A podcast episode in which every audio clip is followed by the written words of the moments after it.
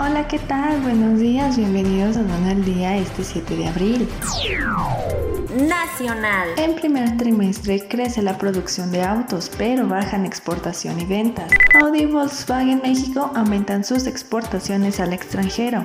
México ensambló más autos, pero exportó menos durante el primer trimestre de 2022. Durango alcanza niveles históricos en las exportaciones en el estado. Petrolera italiana detiene su producción de crudo por embudo a sus exportaciones. Se reducen estimaciones de producción y exportaciones de soya de Brasil en 2021 y 2022. Miles de vagones de mercancías atrapados en la frontera de Ucrania mientras la guerra golpea las exportaciones. Corazón de las exportaciones rusas bombea a pesar de las sanciones. Puerto terrestre China-Mongolia registra sólido crecimiento en exportaciones de mercancías.